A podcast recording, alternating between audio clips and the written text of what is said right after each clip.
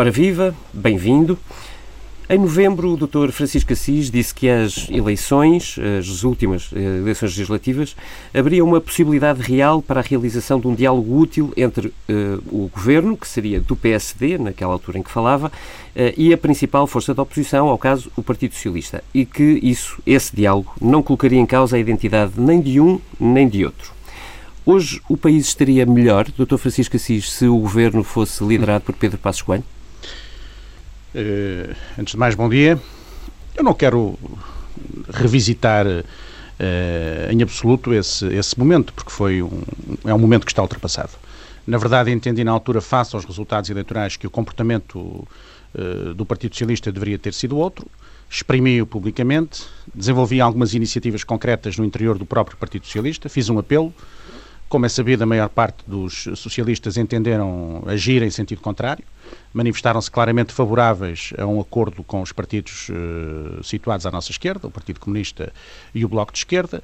Daí resultou a formação uh, de um governo, e não vou agora neste momento estar aqui a fazer esse exercício que era o de pensar o que teria sido a evolução do país se as circunstâncias tivessem sido diferentes. A verdade é que na altura entendi, e não me arrependo, isso também é importante dizê-lo, não me arrependo de o ter feito, penso que agi corretamente, Uh, na altura entendi que a melhor solução era outra, face à natureza dos resultados eleitorais e face àquilo que era então, e continua a ser hoje, a grande divergência em questões, as grandes divergências em questões estruturais eh, que separam o Partido Socialista dos partidos com quem acabou por se entender no plano parlamentar e que têm sido essenciais para a sobrevivência da solução governativa daí uh, resultante. Vamos necessariamente passar por aí.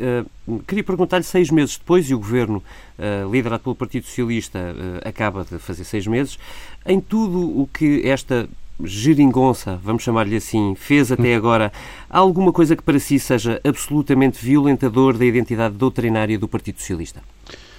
Não, no que fez, eh, não creio que haja nada que seja violentador da identidade doutrinária do Partido Socialista, nem eu estava à espera que isso uh, acontecesse. Aliás, a minha grande resistência em relação a esta solução era mais pelo que ela impedia de fazer, mais do que que ela iria uh, permitir fazer. Uh, e nesse sentido, não creio, não estou agora a olhar, olhando para estes seis meses, não estou a ver em concreto nenhuma decisão, nenhuma iniciativa, algumas, uh, com algumas estou de acordo, noutras não estou de acordo, mas uma iniciativa, uma posição em questões uh, europeias, em questões de política económica, em questões de reforma política, não há nenhuma decisão que tenha sido tomada que verdadeiramente considere que ponha uh, em causa a identidade mais profunda uh, do Partido Socialista. Nem tenho a expectativa de que isso venha a acontecer uh, nos próximos tempos. Nunca tive esse receio. O meu receio era outro e é outro. O meu receio é que esta solução governativa fosse uma solução cerceadora da capacidade da ação reformadora a que um partido como o Partido Socialista se deve sentir uh, obrigado. E nesse sentido também não acho que tenham sido promovidas reformas significativas nestes primeiros seis meses, nem tenho a expectativa de que elas venham a ser concretizadas, porque me parece, francamente, agora, como parecia há seis meses atrás, que esta solução uh, governativa, pela sua própria natureza, é atrofiadora uh, dessa capacidade transformadora e reformista uh, que o Partido Socialista, naturalmente, se não estivesse dependente desta fórmula, tenderia a ter e a exibir. O, o doutor Assis, hoje é o PS que está na mão dos partidos à sua esquerda ou será antes o Bloco de Esquerda e o PCP que estão impedidos de romper com o PS para evitar o regresso às políticas de direita? Eu acho que no essencial estão nas mãos uns dos outros. Uh, isto é, é verdade que o Partido Comunista e o Bloco de Esquerda uh, estão condicionados uh, pelo risco de serem submetidos a uma avaliação crítica por parte de uma parte do eleitorado se porventura romperem sem aparente motivo uh, com o Partido Socialista, uh, mas também é verdade que o Partido Socialista uh, também está exatamente na mesma situação.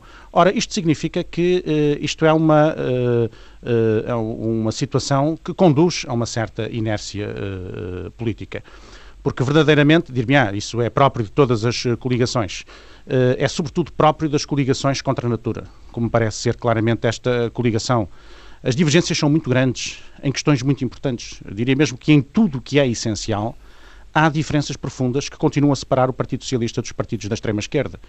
Veja, nas questões que têm que ver com o modelo económico, nas questões que têm que ver até com o modelo de organização política e social, em tudo que tem que ver com a Europa. Uh, isto é, não estamos a falar de questões uh, menores, não estamos a falar de temas laterais na vida política portuguesa, estamos a falar do centro uh, do debate político e do centro da, da, decisão política. A verdade é que em todas estas áreas que são absolutamente essenciais e que são conformadoras da identidade de um governo, a verdade é que as divergências são muito profundas e nestes seis meses em nada foram ultrapassadas. Se nós uh, olharmos com atenção para aquilo que o Bloco de Esquerda continua a dizer, para aquilo que o Partido Comunista continua a proclamar, facilmente verificaremos que eles se mantêm fiéis, e isso até é prova de coerência, se mantêm fiéis àquilo que tem sido o seu posicionamento ao longo de toda uh, a sua história, olham para a economia de mercado com uma grande resistência, uh, verdadeiramente aceitam a democracia representativa e até participam ativamente nela, mas vivem sempre com a utopia de outras formas de participação uh, democrática que atribuem maior significado e, do ponto de vista europeu, têm profundíssimas divergências com o Partido Socialista, que, aliás, essas se manifestam muito claramente, por exemplo, nas votações no Parlamento Europeu, onde nós estamos todos representados e onde em tudo que são questões uh, essenciais uh, se manifestam divergências muito claras entre a orientação de voto dos deputados uh, europeus do Partido Socialista se bem que nem todos também tenham exatamente sempre a mesma, a mesma posição, mas no essencial têm, e os, e os representantes do PCP e do Bloco de Esquerda. Doutor Assis, há uma frase na, na, chave na moção do António Costa ao Congresso do PS. Sim. Ele escreveu o adversário principal da esquerda socialista, social-democrata e progressista uhum. não são as forças à sua esquerda, é o forte desvio neoliberal do centro-direita conservador e a emergência da direita populista, nacionalista, autoritária e xenófoba. O que é que há de errado, no seu entender, nesta frase? Há tudo. Do meu ponto de vista, essa chave é de facto, essa frase é de facto uma frase-chave da moção e reflete uma reorientação uh, política, estratégica, não sei até que ponto programática, uh, do Partido Socialista e até instala uma situação de relativa esquizofrenia, na medida em que no espaço europeu, que é hoje absolutamente relevante para a determinação das posições políticas de cada um de nós, nós nos entendemos preferencialmente com o centro-direita uh, e depois aqui em Portugal queremos fazer do centro-direita o adversário uh, absoluto e fazer da extrema-esquerda o nosso uh, parceiro permanente. Oh, Dr. Assis, deixe-me só interrompê-lo. O, o centro-direita com que o senhor acha que o PS se pode entender e deveria privilegiar uma relação, esse centro-direita existe? existe? Existe em Portugal? Existe no PPE? Existe, claro que existe. Nós estaríamos se não existisse. Então estaríamos num quadro de, de, de, guerra civil na Europa e em Portugal, quase, ou de pré-guerra civil. Claro que existe. A ideia, um dos erros de, de, dessa frase, que tem vários, um deles é uh, reduzir a direita ao neoliberalismo e à direita populista, nacionalista, xenófoba e racista. Essa extrema-direita existe na Europa e hoje é um perigo. Não existe, felizmente, uh, ainda em Portugal. Uh, espero que não venha a existir, mas uh, tenho algum receio que isso possa ocorrer, porque de facto é um fenómeno que tem acontecido por essa Europa fora. É uma parte, essa parte de direita não tem relações com a outra direita. Também é bom dizer isso, não se pode fazer essa amálgama. há uma parte do centro-direita europeu, que felizmente corresponde a uma maioria dentro da direita, que se tem batido energicamente contra a extrema-direita. Isso é preciso dizê-lo. Em segundo lugar, a outra direita, que é maioritária, a direita democrática, não está toda ela dominada pelo neoliberalismo. Eh, penso até que o neoliberalismo, apesar de tudo, é claramente minoritário nesse espaço uh, da direita. Nós não, não temos. Eu, eu tenho tanta confiança na identidade uh, da esquerda democrática europeia que não tenho necessidade de estar a demonizar a própria direita democrática e liberal para estabelecer uma diferenciação em relação a ela. essa diferença, essa, deixe-me só agora, essa Sim. diferença existe. Agora, dizer que essa direita é toda neoliberal é um completo absurdo. Basta ver, olhar para os vários países europeus onde, na maior parte dos casos, a percentagem, eh, o peso da, da, da, despesa pública eh, no PIB corresponde a uma percentagem muito próxima dos 50%, e em muitos casos, e em alguns casos até ultrapassa os 50%, para perceber que essa ameaça neoliberal foi, em determinados momentos, muito, muito eh, exagerada. E em Portugal, Dr. Francisco Assis, essa direita como é? Em Portugal é uma direita complexa. Eu não acho que o Partido Social Democrata seja todo ele um partido constituído por pessoas uh, com essa orientação neoliberal. Que, aliás, Mas ninguém sabe bem o que é. Ninguém sabe bem. Eu não diria hoje que o Dr. Pedro Passos Coelho seja uh, a expressão pura e dura de uma figura que uh, desenvolva a sua atividade política segundo uma orientação estritamente neoliberal. Parece-me completamente errado, parece uma simplificação, uma deturpação da realidade. Houve uma fase Creio que teve que ver até com disputas políticas internas em que o Dr. Passos Coelho, de facto, apareceu com um projeto muito neoliberal, um projeto até de revisão da Constituição, ainda antes de ser líder do PSD. Mas as próprias circunstâncias de ter liderado o governo levaram certamente a perceber que uh, o neoliberalismo uh, puro e duro suscita uma grande resistência em múltiplos setores da sociedade portuguesa e é insuscetível de ser uh, aplicado. E, portanto, eu não acho, muito, respondendo muito claramente à sua pergunta, é o Dr. Pedro Passos Coelho um exemplo típico de um neoliberal hoje na vida política portuguesa? Eu diria, não penso que seja. e penso, acredita, e penso, e penso que... Deixa-me só interrompê-lo.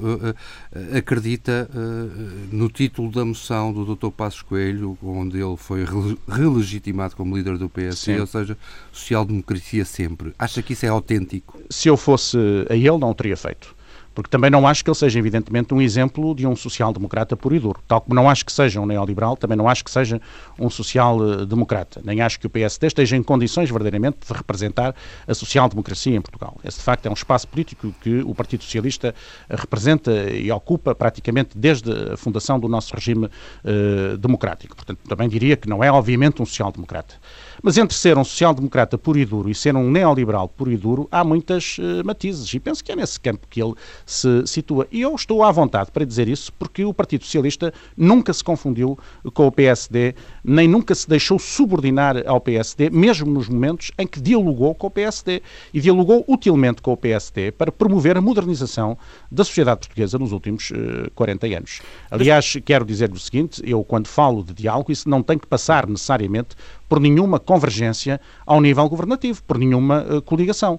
Acho que há um diálogo importante que tem que ser mantido e estou convencido que é um diálogo que tem que ser uh, recuperado nos próximos anos, porque não faz sentido nenhum face às grandes questões que se colocam hoje na vida uh, europeia, às mudanças que se antecipam a nível europeu e que terão o maior significado no nosso país, que dois grandes partidos que eh, se reclamam igualmente do projeto europeu estejam na situação em que se eh, encontram. E dito isto, também direi com certeza que a responsabilidade não é estritamente do Partido Socialista, como também penso neste momento que não seja estritamente do PSD. Ambos os partidos têm responsabilidades pela situação em que nos encontramos. Muito bem. Pegando precisamente onde estamos, a discutir a política europeia, um, introduz outro tema. O Presidente do Eurogrupo disse esta semana que as sanções a Portugal e a Espanha continuam em cima da mesa, que é preciso corrigir caminhos o Ministro das Finanças alemão disse que as sanções nem deviam ter sido adiadas. Eh, eu sei que não concorda com a imposição de sanções, já o disse. Eh, queria perguntar-lhe, porém, se António Costa está a arriscar demais na Europa e se devia eh, aplicar já um plano B. Não, isso não estou em condições sequer de apreciar, porque não sei como é que está a evoluir o processo de discussão orçamental. Tudo vai depender muito da discussão orçamental e por isso não tenho, as informações que tenho são aquelas que vou recolhendo através da, da imprensa uh, e, portanto, não estou em condições de, de, de, fazer esse juízo. O Dr. António Costa é que estará e eu confio na sua uh, capacidade de análise em relação a essa questão, até porque continuo a pensar, e falaremos sobre isso certamente ao longo desta entrevista, que o Dr. António Costa permanece fiel aos seus compromissos uh, europeus. Daí que eu lhe pergunto se António Costa está a arriscar. Não, não veja, depende, depende, depende muito da, Há uma coisa que é verdade. O Dr. António Costa, nos momentos decisivos até aqui, sempre que teve que fazer uma opção, fez uma opção pela Europa. Isso é absolutamente indiscutível. Uh, e eu tenho a expectativa que isso continue uh, a acontecer. É por isso que há uma certa esquizofrenia em vermos uma moção que diz isso, e em que aponta nesse sentido, e depois vermos um comportamento uh, do Dr. António Costa enquanto Primeiro-Ministro, que é, do meu ponto de vista, um comportamento correto. Quanto às. mesmo é quando, quando teve as atitudes que teve a quando da, da, da apreciação do, de, uma, de um primeiro esboço do Orçamento de Estado, penso que agiu corretamente, isto é, é isso que se espera de um Primeiro-Ministro. Uma das críticas que eu várias vezes uh, dirigi ao governo anterior, ao primeiro-ministro anterior, foi o facto de, a meu ver, Portugal ter uma atitude uh, excessivamente crítica uh, no plano europeu. Portugal é um país de pleno direito e Portugal tem, não tem os seus direitos minimamente diminuídos pela circunstância de ter passado por uma gravíssima crise económico-financeira e Portugal deve participar ativamente e deve fazer valer os seus pontos de vista, ou procurar fazer valer os seus pontos de vista e deve falar com todos os governantes europeus. Por exemplo, aqui há dias o Dr. António Costa foi eh, à Grécia, houve quem visse nisso algo de muito negativo, eu não vi. Acho que muito bem que vá à Grécia, como acho muito bem que vá à Alemanha. O que eu acho mal é que haja alianças permanentes, que haja essa ideia de ceder à tentação de criar aqui uma espécie de ligas eh, de eh, países, os países do Sul contra os países do Norte, porque isso não funciona, a meu ver, em termos europeus, e isso sim poderia prejudicar Portugal. Agora que o Primeiro-Ministro fale com os seus colegas, fale com todos eles e procure sensibilizá-los para que eles possam aderir à sua própria visão, que é a visão do seu próprio país, do que deve ser a evolução do projeto europeu, eu isso estou completamente de acordo e em relação a isso não tenho nenhuma divergência e o Dr. António Costa é de facto uma pessoa altamente eh, capacitada para o fazer e tem-no feito. Olhando para as políticas do governo, deste governo, de todos os Sim. riscos que vê pela frente, qual é o que preocupa mais? Eu creio que a grande questão que se coloca hoje ao país é a questão de, do investimento. Eu diria que se tivesse que usar uma palavra mesmo, usaria a palavra investimento. Nós precisamos claramente de crescer economicamente. Nós estamos, não podemos eh, estar eh, confrontados com um cenário de crescimento medíocre que tem o efeito de nos afastar cada vez mais das médias uh, europeias e de nos condenar, assim, a um estatuto de semi-subalternidade, pelo menos do ponto de vista uh, económico, com todas as consequências que daí uh, inevitavelmente decorrem. Os dados e, do portanto, primeiro trimestre do INE pois, apontam para é um forte está... desagravamento do investimento. Sim, e aí é que está realmente a grande questão. O país precisa de investimento. O problema histórico da economia portuguesa é um problema da ausência de capital ou de rarefação de capital, não de total ausência, mas rarefação de capital, sobretudo se confrontados com os países que nos são eh, mais eh, próximos. Fomos resolvendo das mais diversas eh, formas e nos últimos anos beneficiamos muito, nas últimas décadas, da nossa presença no espaço europeu. Mas este é um momento absolutamente crucial e nós temos que ter capital e que temos que ter capacidade de atração de capital externo e temos e que criar condições para isso. o que o governo não está a fazer que deveria fazer? Uh, e já agora se tem condições para fazer Eu creio que a própria natureza do governo não concorre muito para que este, esta questão seja corretamente abordada. Mas oh, lendo a moção, Assis, por exemplo. Deixa-me só, só interrompê-lo. O senhor acredita, uh, sinceramente, honestamente, que haja empresas estrangeiras que não vêm para Portugal não. porque o governo é apoiado pelos comunistas? Não, não, não é isso que eu estou a dizer sequer. Não é isso que eu estou a dizer. Mas parece ser isso. Não, não é? mas não é. Mas não, se parece, está aqui, eu estou aqui eu próprio para esclarecer. Não é isso diretamente. As coisas não são assim tão, tão simples. Não? É? Agora, veja, olhando para a moção, que agora é apresentada, eu li a moção de uma ponta à outra e não vi nenhuma grande preocupação com essa questão do crescimento económico. Por exemplo, com a questão de criar condições eh, para apoiar as empresas. Não há crescimento económico, como nós sabemos, uh, numa economia de mercado sem uh, empresas que funcionem bem, que tenham, que se consigam competir e que se consigam projetar, tendo em conta até a cada vez maior abertura das economias e interdependência das mesmas, que se consigam, uh, que se consigam projetar nos mercados internacionais.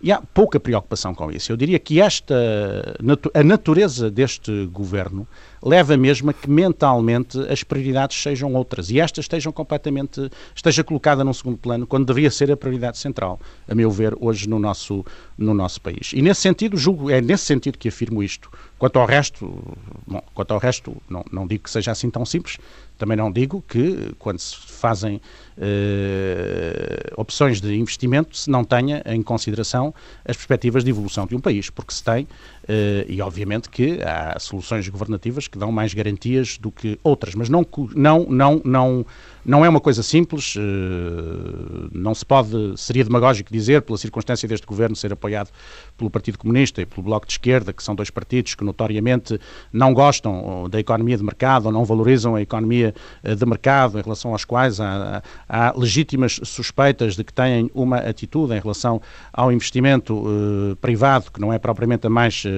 entusiástica, sobretudo algum tipo de investimento privado, eh, que isso signifique que as pessoas vão deixar de investir. Não, não é assim tão simples. Olha, esta semana, falando de si e também de Sérgio Sousa Pinto, Sim. António Costa disse que, e abre aspas, há pessoas que no PS que entendem que o partido se deve diluir, deixar de diluir ou deixar de se diferenciar relativamente à governação anterior.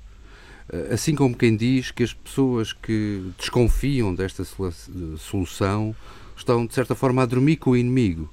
Eh, eh, acha que este é o tipo de frases que, com que o secretário-geral do PS pretende matar o debate interno não, sobre esta... Não, não tenho ouvido isso, pelo que conheço do António Costa, não tenho nada a noção que ele algum dia pretenda matar qualquer debate interno. Acho que é uma pessoa repare, eu tenho esta divergência política de fundo uh, com ele, que, que, está plenamente assumida, isso não me impede de lhe reconhecer uh, qualidades, e uma delas é, é de ser um homem de, de diálogo, um homem que gosta de, de debater. Aliás, pelo que soube, neste Congresso vamos ter, por exemplo, um momento que que, que, é considerado muito importante, em que uh, os congressistas, os militantes do Partido Socialista, vão ter oportunidade de ouvir o Dr. Pacheco Pereira e a doutora Ana Drago discorrer sobre o futuro do socialismo democrático na Europa. Agora, se há esta abertura em relação a pessoas que não são do Partido Socialista, uh, por a fortiori também haverá essa abertura em relação às pessoas que são do Partido Socialista e que têm uma divergência. É o meu caso, é o de Sérgio Sousa Pinto, haverá mais pessoas nestas circunstâncias que temos de facto uma divergência de fundo, profunda, não há que o, que o ignorar, uh, em relação à forma como o partido tem vindo a ser conduzida. A minha divergência até é anterior, se se recorda, já no último congresso, há dois anos atrás, uhum. eu saí dos órgãos nacionais do Partido Socialista porque antevi, embora não pensasse que viesse a ter tão rapidamente a evolução que teve, mas antevi uma reorientação do partido que, a meu ver, era errada. Uh, mas isso é uma divergência política de fundo que deve ser discutida e pode ser uh, discutida com elevação, com, com lealdade. Com lealdade, que é o, o que tem acontecido. Costa, o António Costa, na moção, diz o seguinte para a direita e para os tradicionais adeptos do pessimismo militante, a confirmação da viabilidade política da solução governativa apoiada pela esquerda e esta sucessão de provas superadas pelo governo constituem uma evidente derrota. Primeira dúvida: vê-se como um adepto do pessimismo militante? Não, isso não sou. Segunda dúvida: se esta sucessão de provas superadas, como o líder do partido diz, é para si ou não uma evidente derrota. Ou até pode vir a ser se este governo chegar até ao fim. Veja, em primeiro lugar, eu não coloco a questão se é uma derrota ou é uma vitória, não foi assim que me uh, coloquei. Uh, nunca coloquei na vida política e muito menos agora nesta, nesta fase. Portanto, segundo lugar, se, se constitui para mim uma surpresa se, seis meses depois este governo sobreviver, não é surpresa nenhuma. Também era o que faltava que o governo não tivesse durado sequer seis meses. Um governo até pode durar muito tempo. Os governos não são avaliados pelo tempo que duram, mas pelas coisas que fazem. É? E aí é que, é, e aí é que, é que está a questão. Não? É? Portanto, eu não estou nada surpreendido com isto e até admito que o governo possa durar muito mais tempo. Agora, o que eu também estou convencido é que as condições para que o governo dure são exatamente as condições para que o governo não faça aquilo que, em minha opinião, um governo do Partido Socialista poderia e deveria uh, fazer. Portanto, não tenho sobre isso também nenhum, nenhum, nenhuma, nenhum problema, não me suscita nenhum, grande espanto o governo ainda estar, ainda estar vivo. Uh, em relação uh, à questão inicial que, que me, que me colocou, se eu sou ou não sou, não, não sou, nunca fui um pessimista, não sou, não serei, não sou um otimista nem um pessimista uh, por definição. Não olho para a existência nem com otimismo exagerado, nem com um pessimismo uh, uh, doentio. O otimismo exagerado poder-me levar a viver em estado de ilusão permanente. O pessimismo uh, doentio teria como consequências eh, levar-me a viver num estado de uh, inatividade quase e de, e, de, uh, e de, falta de confiança, fosse no que fosse. Não é essa, nem esse o meu estado de espírito, nunca foi. olho para as coisas com muita abertura. tenho uma divergência profunda com, este, com esta solução. Uh, mas também lhe devo dizer que tenho abertura suficiente para, caso a caso, ir avaliando e verificando o que se vai fazendo, de melhor ou de pior. Agora, o fundo da questão é que a solução em, em si mesma, do meu ponto de vista, encerra logo à partida todos os males que depois se, irão, se vão manifestando ao longo do tempo. Doutor Assis, se a coligação uh, que permite ao PS governar neste momento implodir, António Costa deve demitir-se ou deve ir a novas eleições legislativas? Não quero estar a especular uh, sobre isso. Nunca coloquei a questão nestes, nestes, nestes termos.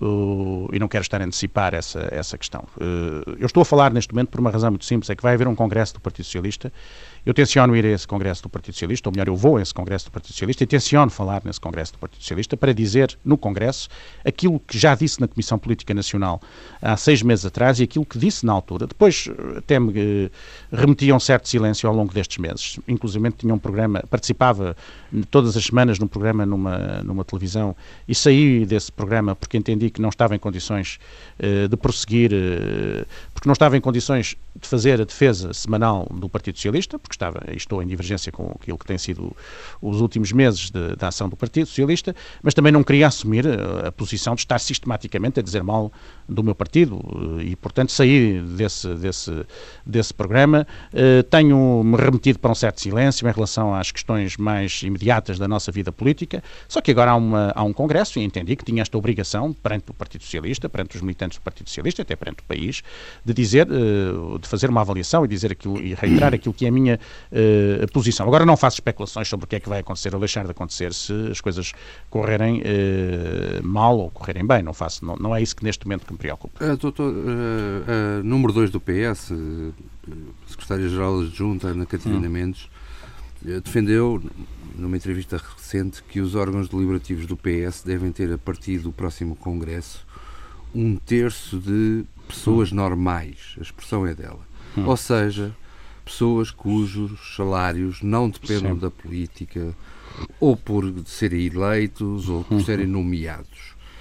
Acha saudável esta tentativa de permeabilizar mais o PS à sociedade civil? Eu acho que. Ou vê nisto uma atitude populista, não. antipolítica? Não, isso não vejo, desde logo, pela pessoa que, que, que, que eh, pronunciou essa afirmação a Ana Catarina Mendes, que é, uma, que é a antítese de uma, de uma populista.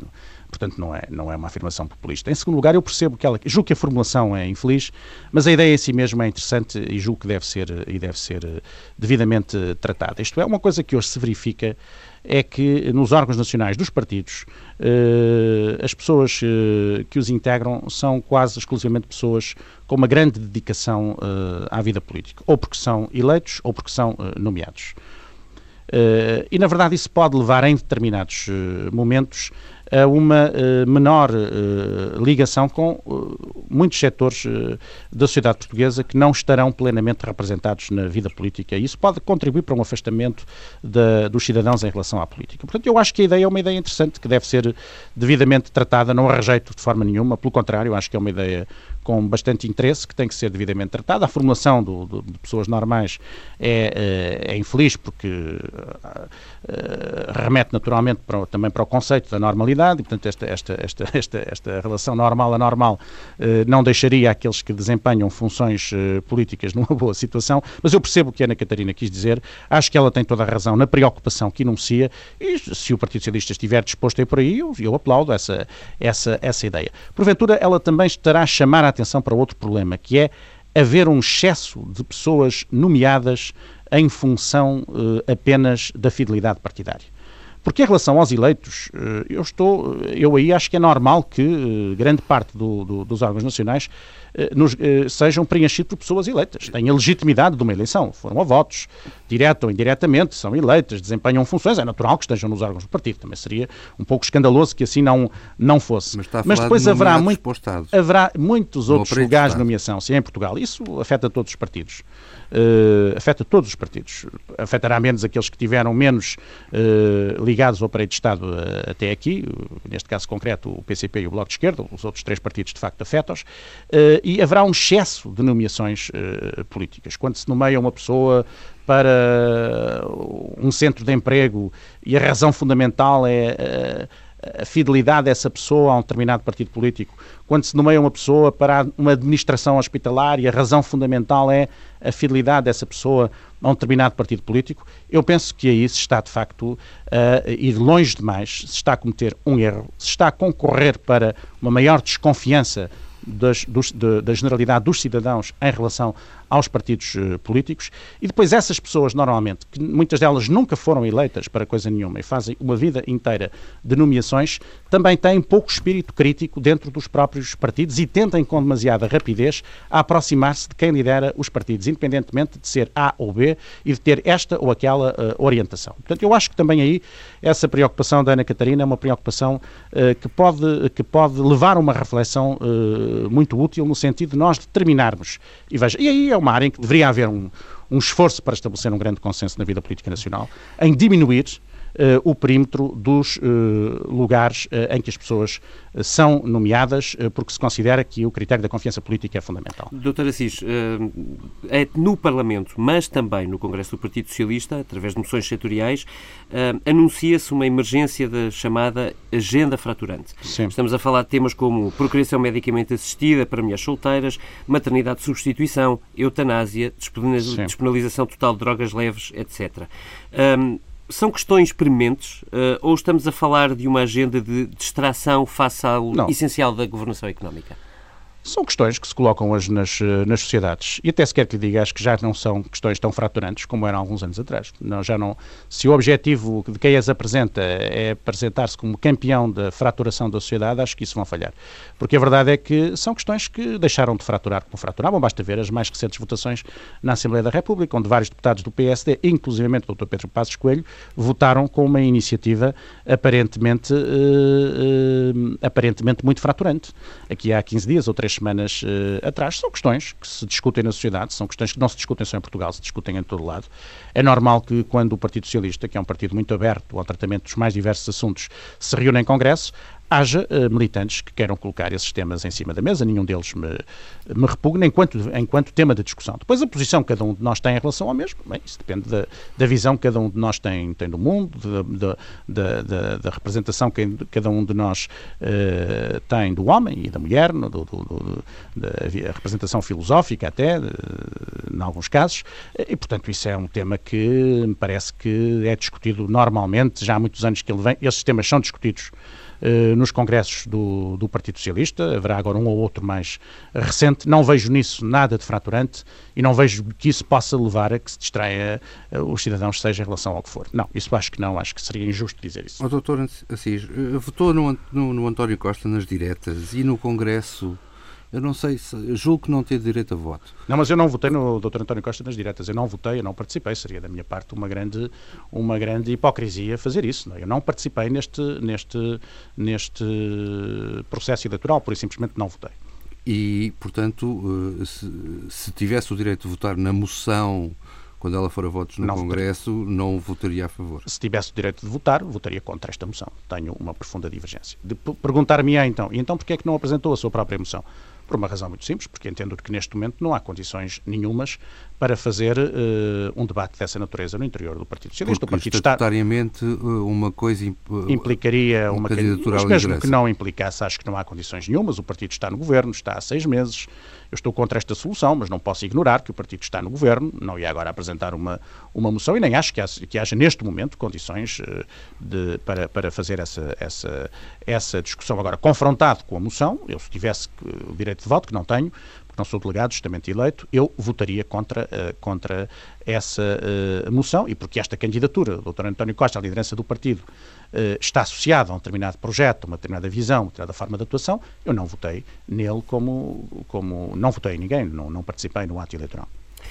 Doutor Assis, o Governo está há seis meses em funções, o Presidente da República há sensivelmente três. Queria perguntar-lhe se já está cansado do excesso de informalidade do Presidente da República. Não, eu acho bem que eu, eu não, não, isso não, não perturba absolutamente nada. O país, de facto, estava habituado, estava habituado, eh, não sei se estava habituado, mas estava confrontado com um determinado modelo de atuação presidencial que tinha os seus méritos e os seus, e os seus defeitos, não tinha também só defeitos, tinha os seus méritos e os seus defeitos, uh, e agora passou rapidamente para o oposto, do ponto de vista do comportamento. Uh, mas não vejo nisso nada de, de, negativo, é uma forma, não é? Não é, não, não é um conteúdo, nele, é uma. Não vê Marcelo Rebelo de Sousa uma espécie de poluição presidencialista? Não, vejo o, doutor, o professor Marcelo Rebelo de Sousa, que é um, antes, para além de ser um o Presidente da República é, é um, um, professor de Direito Constitucional e um conhecedor profundo do nosso sistema político, sabe muito bem quais são uh, os limites da, da atuação da função presidencial, mas também não ignora quais são as suas verdadeiras uh, funções uh, uh, e competências e, diz, e, disse desde o primeiro dia que as iria assumir em toda a plenitude, de acordo com aquilo que são, com aquilo que está determinado em termos constitucionais. Uh, portanto, tem agido, creio eu, dessa forma. Não vejo que em nenhum momento tenha ido para além disso. Quando Marcelo Rebelo de Sousa foi a Estrasburgo, eh, o Dr. Francisco Assis estava lá e eu lembro-me de reagir ao discurso que Marcelo Sim. fez no plenário do Parlamento Europeu Sim, foi um com discurso. um elogio exatamente desse tipo. Queria lhe perguntar, eh, precisamente nesse sentido, se sente, do ponto de vista político, mais próximo do pensamento de Marcelo Rebelo de Sousa ou do atual governo? Não me sinto excessivamente próximo nem de um nem do outro. O professor Marcelo Rebelo de Sousa é um conservador. Uh, em matérias uh, importantes, nos últimos anos, uh, assumiu claramente uma linha de orientação conservadora. É o exemplo de um conservador, por exemplo, que defende claramente um Estado de Previdência. E é a demonstração que nem todos os conservadores, ou nem toda a direita, é neoliberal. Um conservador, até por definição, não pode ser um, ou não deveria ser um neoliberal. Mas é a demonstração de que nem toda a direita portuguesa é, é neoliberal. É um homem de direita, é um homem que fez todo o seu percurso no PSD, que foi eleito Presidente da República com o apoio da direita portuguesa, essencialmente, com penetração à esquerda, mas com o apoio, sobretudo, da direita, e não é nenhum neoliberal. Portanto, isto vem dar razão até à tese com que iniciei esta entrevista. Uh, depois é um conservador, e eu não sou um conservador, e, portanto, não me reconheço. Este governo, em alguns aspectos, uh, reconheço-me em aspectos de, de, que têm que ver com a nossa identidade do Partido Socialista, naturalmente que me reconheço até aqui. Há depois outros aspectos. No, a fórmula do governo é que eu não me reconheço. Uh, portanto, diria, agora, se me pergunta se estou mais próximo do Dr. António Costa, ou do professor Marcelo Rebelo Sousa, obviamente que estou muitíssimo mais próximo uh, do Dr. António Costa, isso é absolutamente indiscutível. Temos, eh, somos ambos uh, pessoas que têm como horizonte de referência os grandes valores e princípios do socialismo democrático. Porventura eu, acentuando mais uma vertente liberal, ele acentuando mais uma vertente estatizante, mas no essencial estamos de acordo. O que não estou de acordo foi com esta solução e é com o que decorre e o, que resulta desta solução governativa. São Doutor Assis, Doutor Assis, para encerrar esta entrevista, eh, disse que o principal problema desta plataforma é o que não pode fazer ou o que o governo não pode fazer, o do PS, por estar apoiado pelo PCP e pelo Bloco. Eu estava de lhe perguntar Sim. o que é que o governo, afinal, não pode fazer Veja, por estar acho que não preso vai fazer uh, nenhuma reforma ao PCP e ao Bloco. Acho que não Mas fará. Em concreto. Vou-lhe dizer, acho que não fará nenhumas reformas uh, sérias do Estado Social e o Estado Social precisa de reformas.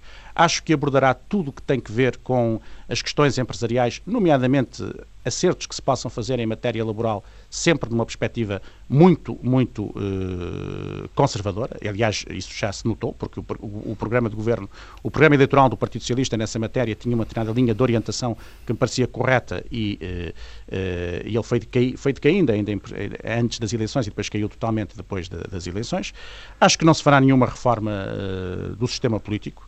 Portanto, estou-lhe a citar áreas importantes em que não haverá reformas nenhumas. E depois há inibições profundas no discurso em relação a muitas outras questões. Por exemplo, na política externa, se olhar para esta moção, eh, verificará que uh, há uma ligeira, aparentemente inócua, mas a meu ver com muito significado, reorientação, que é no sentido de se desvalorizar completamente aquilo que para mim é uma componente fundamental da nossa política externa, que é a dimensão uh, atlântica, uh, especificamente a ligação aos Estados Unidos e a nossa participação na, na NATO, porque isso uh, é algo que, a meu ver, tem identificado a nossa, a nossa, as nossas opções de fundo em termos de política externa. É verdade que o Ministro dos Negócios Estrangeiros, em todas as suas intervenções, tem sido exemplar desse ponto de vista, mas a verdade é que depois, numa, num texto com uma moção, em múltiplas situações, as coisas são, uh, são diferentes. Portanto, há uma série de inibições. Eu referi no início